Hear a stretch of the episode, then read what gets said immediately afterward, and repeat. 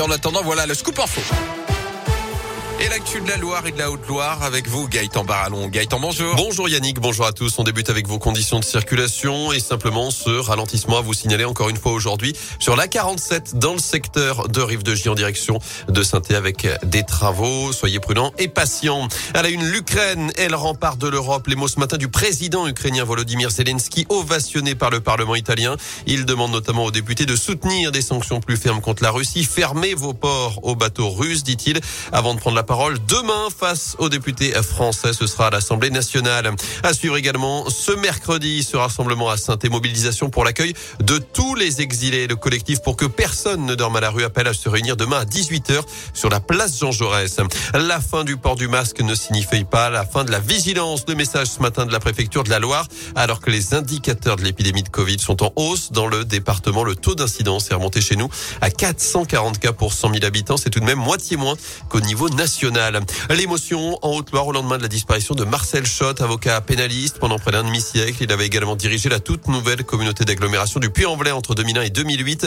Décédé hier à l'âge de 75 ans, il avait été fait chevalier de l'Ordre national de la Légion d'honneur. Enfin, notez que la terre a légèrement tremblé ce matin en Haute-Loire. Séisme de magnitude 2 sur l'échelle de Richter, près de la commune de Blanzac, à une dizaine de kilomètres du Puy, selon le RENAS, le réseau national de surveillance sismique.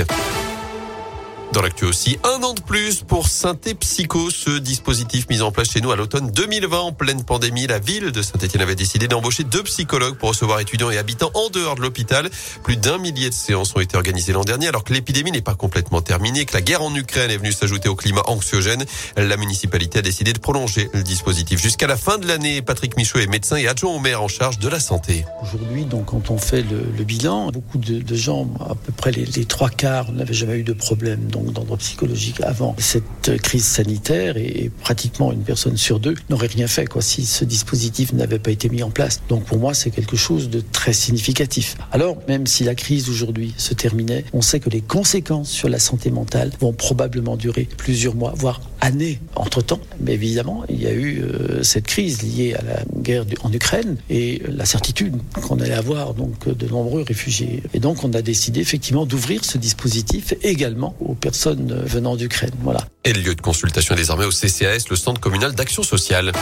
En foot, de quoi faire des envieux. L'équipe dévoile ce matin le nouveau classement des salaires de Ligue 1. PLG ultra dominateur, plus de 4 millions d'euros bruts mensuels pour Neymar, notamment à saint on apprend que Wabi Kazri touche 290 000 euros par mois. Joris Gnagnon, qui n'a toujours pas joué depuis son arrivée, a accepté de baisser son salaire de 30 000 à 5 000 euros avant l'officialisation de son contrat en janvier.